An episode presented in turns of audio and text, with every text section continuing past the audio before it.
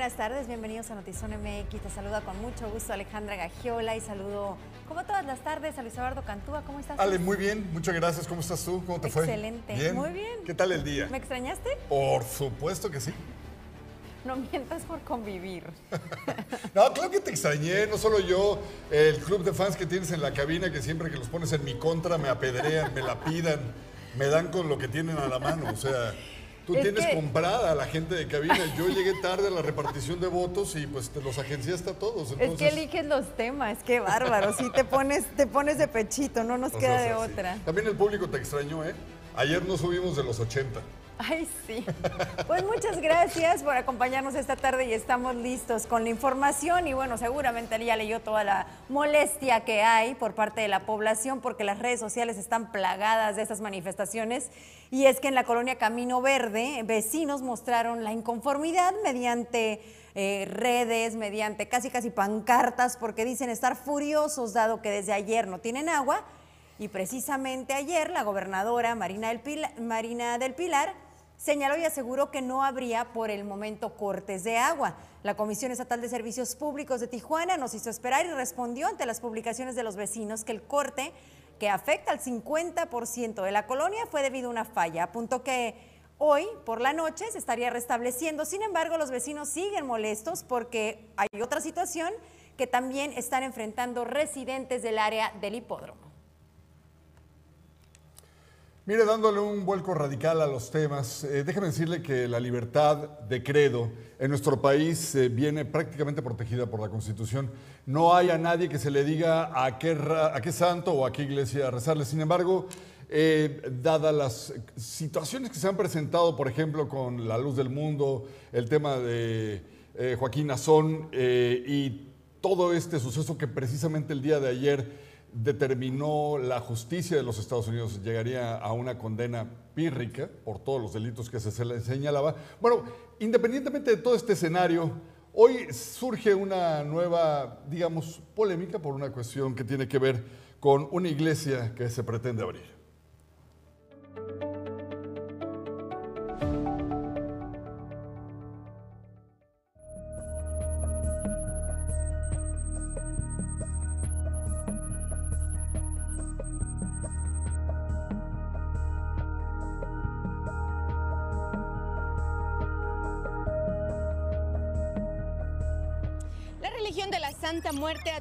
Un auge importante, sobre todo porque venimos saliendo de una pandemia donde miles han muerto, pero también la crisis de inseguridad que ha dejado bastantes muertos. Me encuentro en playas de Rosarito, justamente en el Boulevard Benito Juárez. Una iglesia dentro para adorar a la Santa Muerte, donde nos invitaron para hacerle una entrevista al Monseñor Lucino. Vamos. Es la iglesia arcangelista de la Santa Muerte en Playas de Rosarito, un templo con decenas de figuras de la flaquita, como le llaman sus fieles. El señor Lucino García Morales señala que su fe a Dios lo llevó a esta religión y crear este templo en el 2010. Cuando yo era joven yo sentí el llamado de Jesús yo quería ser sacerdote. Y este, estuve en el monasterio Jesús Sacramentado y estando ahí a los seis meses, pues como no tuve un padrino ni nada, y es muy cara la carrera del sacerdocio. Bueno, me tuve que alejar, me tuve que ir. Por adorar a la Santa Muerte, dice Monseñor García Morales, son discriminados y estereotipados. Sus feligreses son señalados como delincuentes, sicarios o narcotraficantes. Dice que solo sus fieles quieren ser personas de bien. También son discriminados por los gobiernos, pues desde el 2010 que solicitó los permisos municipales para ejercer como iglesia, no se los han dado. Hay muy pocos devotos, casualmente por eso. Yo no puedo anunciar afuera. ¿Por qué? No, no tengo los permisos correspondientes. Pero si yo tuviese la carta de notorio arraigo, que decir que ya revisaron, ya vieron y todo, y este, ya puedo decir Iglesia Arcangelista, Templo Santa Muerte, en fin. Y sé que, porque muchos dicen, no, ya tengo aquí viviendo y no sabía que aquí hay uno. Entonces, como no, no nos han dado una carta blanca, yo no tengo ningún, ningún permiso, es por eso que no. Entonces hago las, las misas, las transmito a través de internet, pero no puedo invitar al pueblo. ¿Considera que está siendo discriminado, pero también que le están eh, violando su derecho a culto? Sí, claro que sí, claro que sí, o sea, si, nos, si vemos este, uh, hay unos artículos, se llevan a cabo en 1872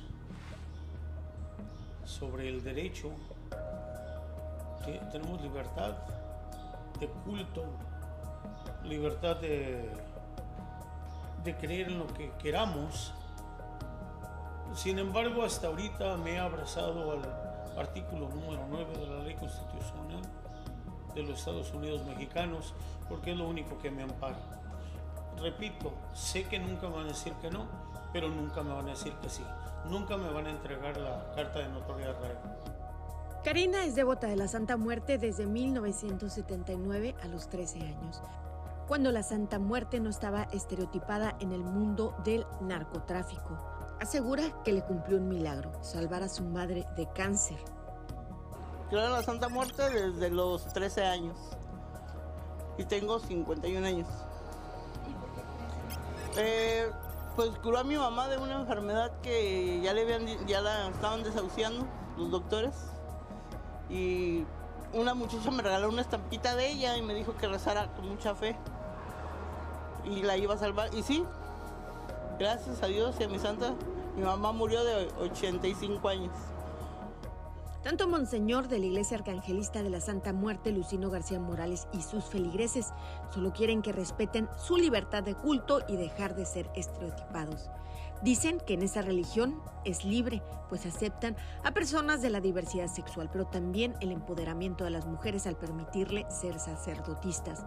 Consideran que todos los seres humanos son hijos de Dios. Con imagen y edición de Jorge Madera, informó para Notizona MX. Ana Lilia Ramírez.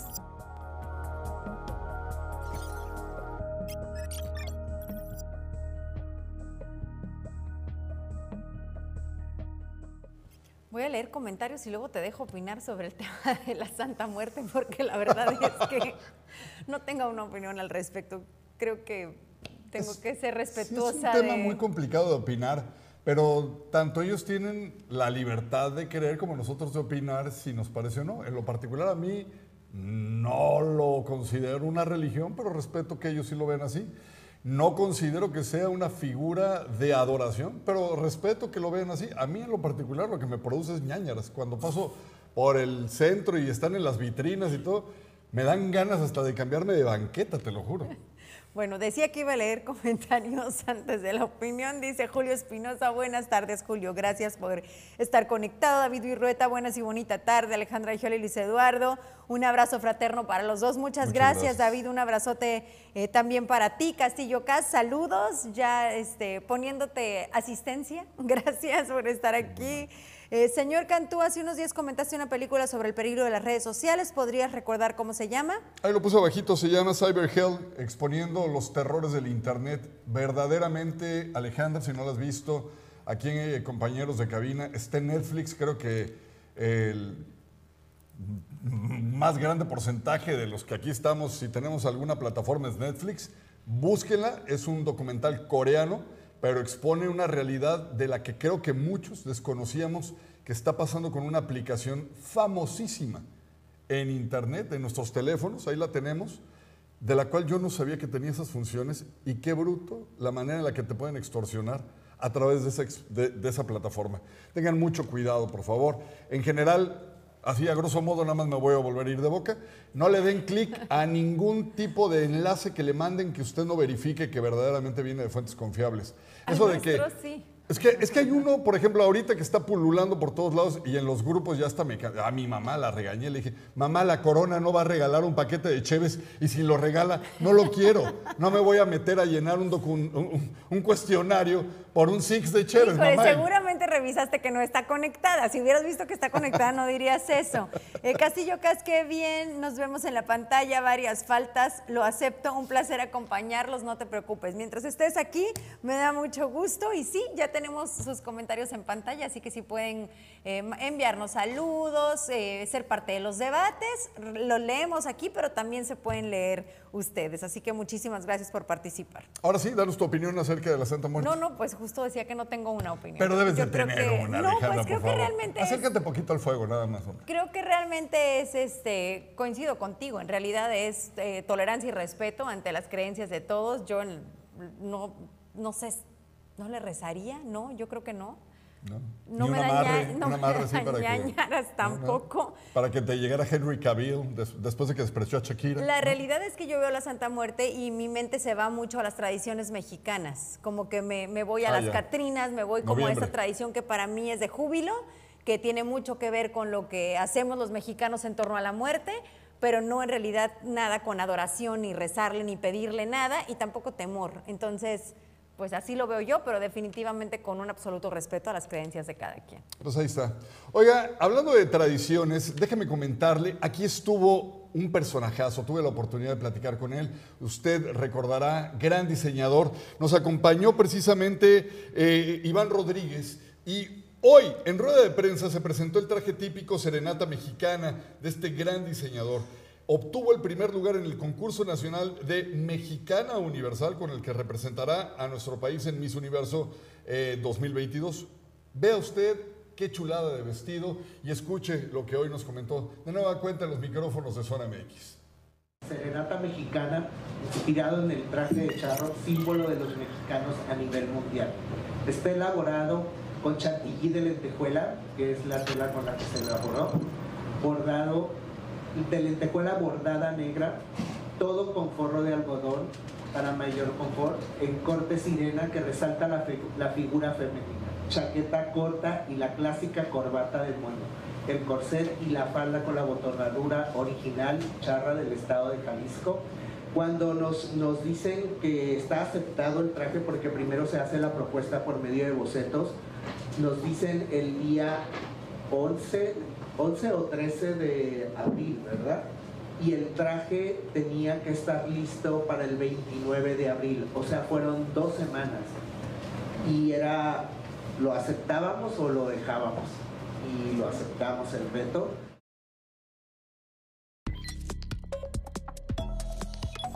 Noticias en breve.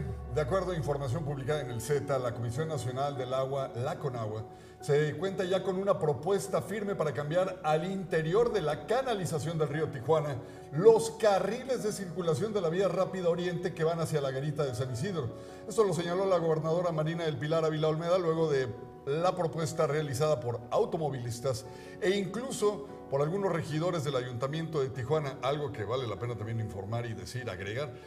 Lo he dicho y lo han dicho muchas personas hasta el cansancio, ese espacio se tendría que haber ocupado desde hace ya mucho tiempo como un carril de acceso a las garitas. Oiga, las y los mexicanos que deseen visitar alguno de los países de la Unión Europea van a necesitar permisos especiales de viaje para hacerlo a partir de mayo del 2023. Tómelo en cuenta. El bloque explica que la medida tiene el objetivo de mejorar la seguridad fronteriza, reducir la inmigración ilegal a Europa y combatir actividades criminales pero también terroristas. La oferta de Elon Musk para adquirir Twitter se ha visto afectada por la amenaza del multimillonario de retirar la propuesta hasta no saber cuántas cuentas son reales y cuántas son bots.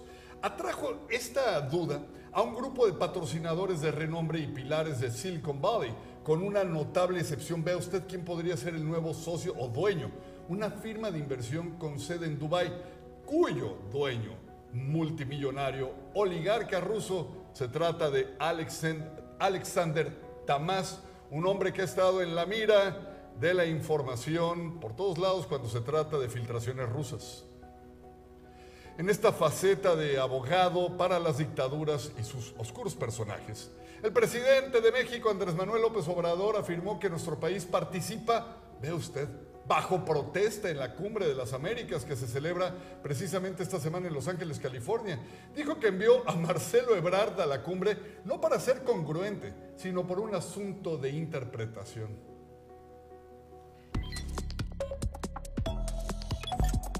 Tijuana International Beer Fest. Este 11 y 12 de junio en el estacionamiento del Estadio Caliente. Juntos por primera vez, más de 60 cervecerías de México y Estados Unidos. Música en vivo con Little Jesus, Ramona, John Tejada y Soul of Hex. Venta de boletos en Farmacia Roma, Realin, Don Boletón y Eventbrite. Síguenos en redes sociales, arroba TJINT Beer Fest.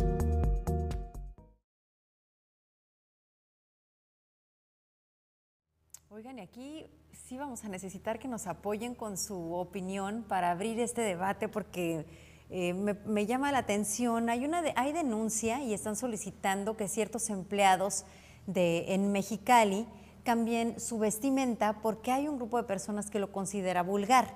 Vamos a ver la información y comentamos al regresar.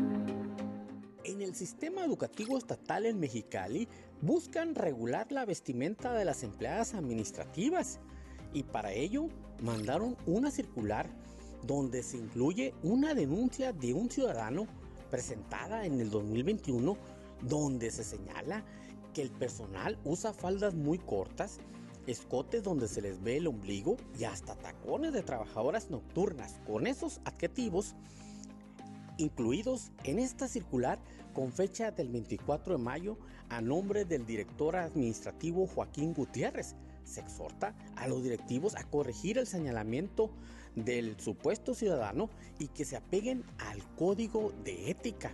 Lo que no estoy de acuerdo es que se pongan etiquetas en la ropa, ¿no? Que se empiezan a hacer estas, em, estas características, ¿no? Que buscan prácticamente denostar a la persona. Eh, entiendo el tema también del servicio. Si el servicio no es digno por parte de los servidores y servidoras públicas, se deberá hacer esta sensibilización. Se pide que haya capacitación para los empleados en el documento, pero no se precisa si también para el tema de la vestimenta desconozco a fondo totalmente la, problemática, ¿no? Pero aquí hay de dos. Una, si ya existe un reglamento de uniforme que se planteó, que está firmado por las y los trabajadores y que el Estado paga los uniformes o el sindicato no, a que ha peleado estas prestaciones, pues se tiene que respetar. Tendrá que revisarse el tema del uso del uniforme y el reglamento interno pero ahí propone ¿no? hacer una capacitación sobre el código de ética y que se vistan de manera apropiada. Y aquí cuestionamos cuál es la manera apropiada. ¿no? Yo desconozco cómo estaban vestidas o, o vestidos las y los servidores públicos, pero eso no debe demeritar su trabajo. Ante cualquier cosa se debe cuidar el tema de los derechos humanos de los trabajadores y trabajadoras. Lo primero es cuidar los derechos humanos de las personas, yo creo que eso es lo fundamental. Pero obviamente hay normas que, que también eh, cada institución tendrá, ¿no? Y yo creo que también son muy respetables, pero yo creo que sin, sin pasar por encima de los derechos humanos de las personas. Con producción de Tar Hernández para Notizona MX, redefiniendo la información, José Manuel Yepes.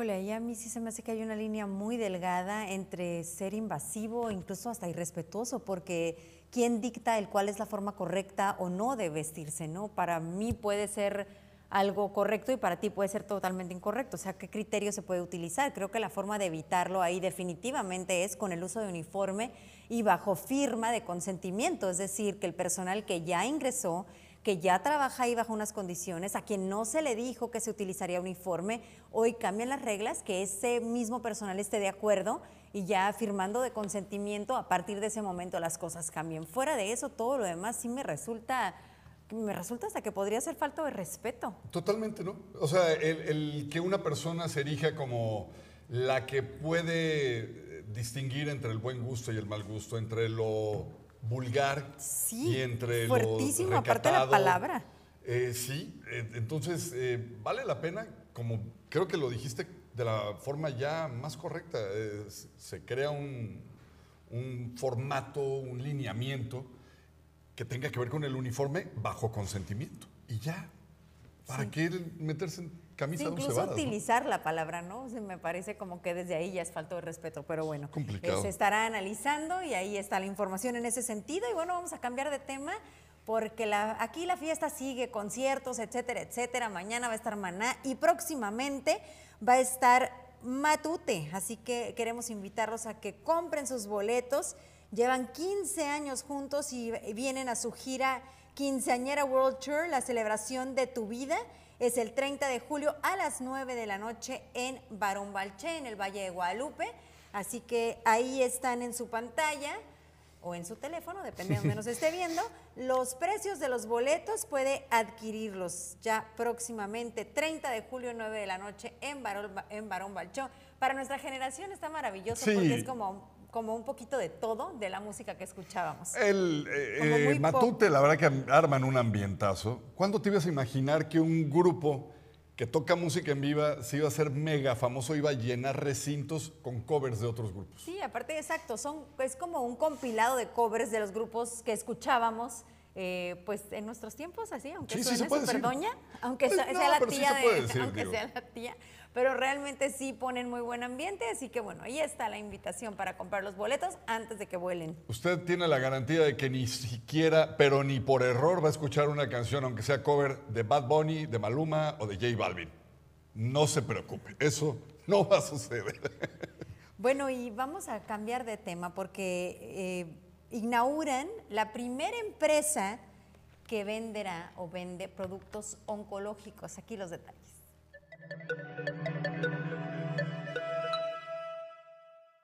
Para combatir el cáncer, que es una de las enfermedades que cobran más vidas a nivel mundial, existen tres tratamientos esenciales, las quimioterapias, radioterapias y cirugías. De acuerdo a estudios académicos especializados en oncología, en México solo existen 162 equipos de radioterapia, lo cual es un déficit debido a la cantidad de población, y este padecimiento cada vez va cobrando más fuerza. Por ello, Varian and Siemens Healthineers Company unieron fuerzas para colocar en Tijuana, Baja California, la primera planta de ensamblado de dispositivos médicos oncológicos en México. Fabricamos eh, lo que llamamos de aceleradores lineales, que es el equipamiento que trata la radioterapia, que es una de las tres terapias que existen más importantes de combate al cáncer.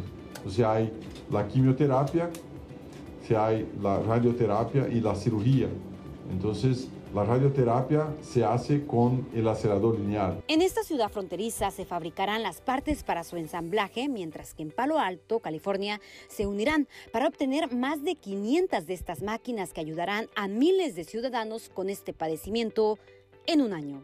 ya lo hace a bajar la tasa de, de letalidad. Porque el, el problema del cáncer, eh, bien lo explicaba Humberto, que es un tsunami, la incidencia, la cantidad de casos año a año va aumentando a un ritmo expo- exponencial. Pero el otro gran problema que tenemos, y particularmente aquí en México, es el porcentaje de letalidad. Nosotros en México tenemos aproximadamente un 45% de los casos que terminan en, en la muerte, en el fallecimiento. Entonces, lo que va, la gran contribución de estos equipos es justamente para bajar, no, no, no va a haber menos, tal vez ayudar a menos casos, pero sí que los casos y en la medida que también, de nuevo, no es una cosa solo una y la otra, son las dos, en la medida que exista un diagnóstico oportuno y con un buen tratamiento como el que se puede hacer a través de este equipo, vas a bajar dra- dramáticamente el porcentaje de letalidad.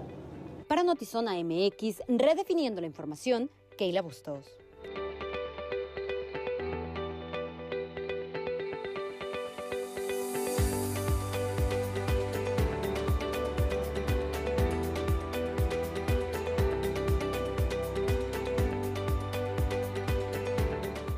Para continuar con la información del Círculo Rosa, ¿quién mejor que Andy Piquero con los espectáculos?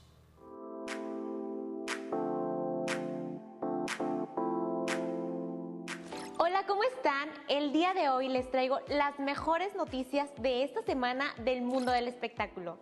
Comenzamos. Shakira y Piqué anunciaron este fin de semana el fin de su relación, pero aún así buscan llevar la fiesta en paz por el bien de sus hijos. Shakira y Piqué han aparecido juntos en República Checa tras anunciar su separación y lo hacen por un motivo de peso, una competencia deportiva de su hijo mayor que se ha disputado en el país europeo. Personas que atestiguaron el partido dicen que la colombiana y el deportista observaron el desempeño de su hijo sentados en lugares alejados uno del otro. En redes sociales circularon fotografías de la colombiana en el evento y se le puede ver con un buen semblante y orgullosa de su hijo. En ninguna de las imágenes aparece cerca del futbolista. Pues creo que ahorita están en el ojo de todo el mundo y cuando tienen dos hijos de por medio es mejor llevar la fiesta en paz. Vamos con la siguiente nota. Cristian Nodal nos presume su nuevo look. ¿Quieren verlo? Aquí lo tenemos. Al parecer Cristian ha pasado página del problema con J Balvin y mejor decidió renovar su estilo. Cristian Nodal últimamente ha estado en el ojo del huracán por varias polémicas en los últimos meses. Desde la ruptura con Belinda y la contestación que le dio a la madre de la cantante por llamarlo naco, hasta su primer cambio de look que causó revuelo en redes sociales, así como la riña que tuvo con J Balvin hace unos días. Nodal mostró su nuevo aspecto en sus redes sociales y aunque quizás este cambio no fue tan radical como el primero, sí es muy diferente al estilo que suele utilizar Christian. Ahora cambió el color morado con dibujos de cruces negras y continuó rapado. La polémica que se ha desatado con J Balvin vino del primer look que se hizo Nodal, y es que el reggaetonero compartió en un post de Instagram comparándose y burlándose de él al decir, encuentra las diferencias. Esto provocó que el sonorense explotara tras las burlas de J Balvin y le dedicó una canción llamada Girasol. Al poco tiempo de sacarla decidió disculparse públicamente, asegurando que está arrepentido pero que ya no puede cambiar las cosas. ¿Qué les pareció su nuevo look? No olviden comentarme aquí abajo su opinión para estar enterada de lo que piensan ustedes. Gracias por acompañarme el día de hoy. Nos vemos el próximo jueves y no olviden ponerse al día con Andy Piquero.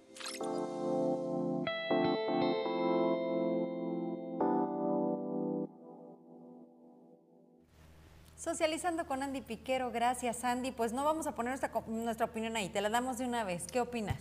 Innecesaria la cantidad de tatuajes de eh, Cristian Odal. Yo como compositor y cantante verdaderamente sí lo admiro. Ay, yo pensé que tú eras compositor y cantante. Ah, no, que no. tú como compositor Yo- y cantante. Yo en lo personal, a él como compositor Ah. y cantante lo admiro. Este guapo, este feo, este chaparro, este alto. A mí el tipo me caía muy bien hasta que empecé a ver una faceta de él de un descontrol absoluto. Después entendí que le ha llegado la fama, los dineros, eh, los millones, los viajes. El abandono en de. Belinda. Y también eso. Y entonces O creo sea, que la ruptura, porque igual no lo abandonó. su inmadurez lo hizo eh, dar un traspié tras otro. Entonces, como que ha estado, como que no tiene una buena asesoría. Yo Ahora, ¿tú qué un- opinas? sí, pues es una criatura. O sea, me parece que coincido, es demasiado.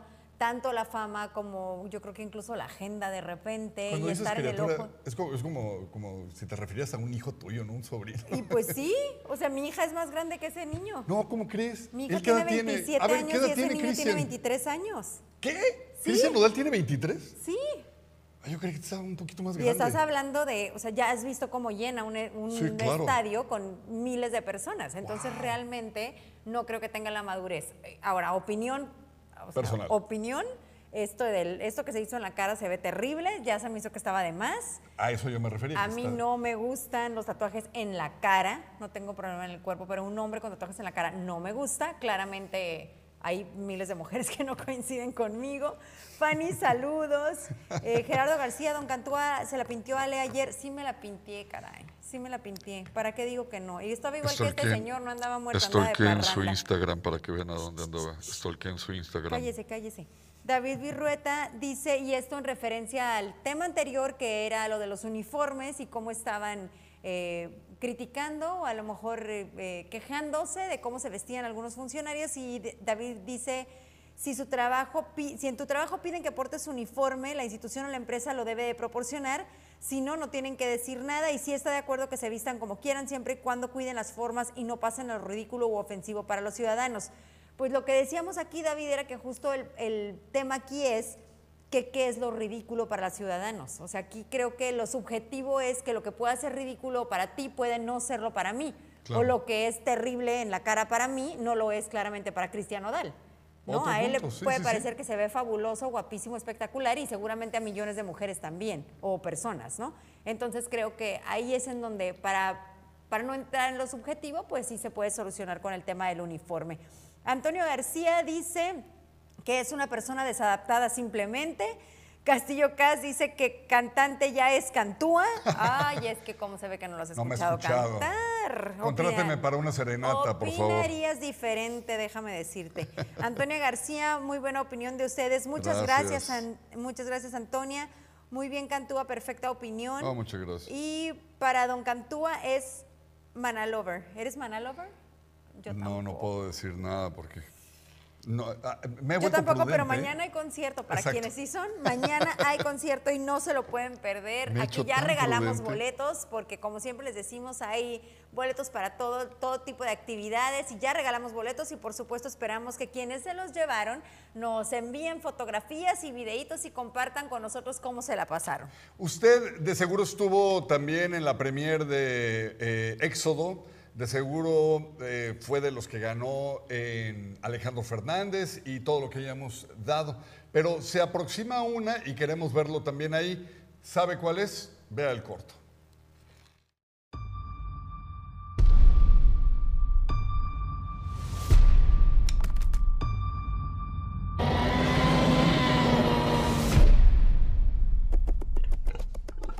¡Wow! Eso sí, no me lo esperaba. Nos surge un nuevo samurái. Ok, sin miedo al éxito. ¿Pero qué pudos madre Cocker Spaniel está pasando aquí? Suena que necesitas ayuda. Oye, esta es la parte en la que aprendo, ¿verdad? ¡Que no se te olvide caer de... ¡Sí! ¡Bien! Focusing on me, way from Tel Aviv. Destination. El aroma de la victoria en el aire. Tengo algo importante que decir. Yo soy tu padre. Desde luego que no.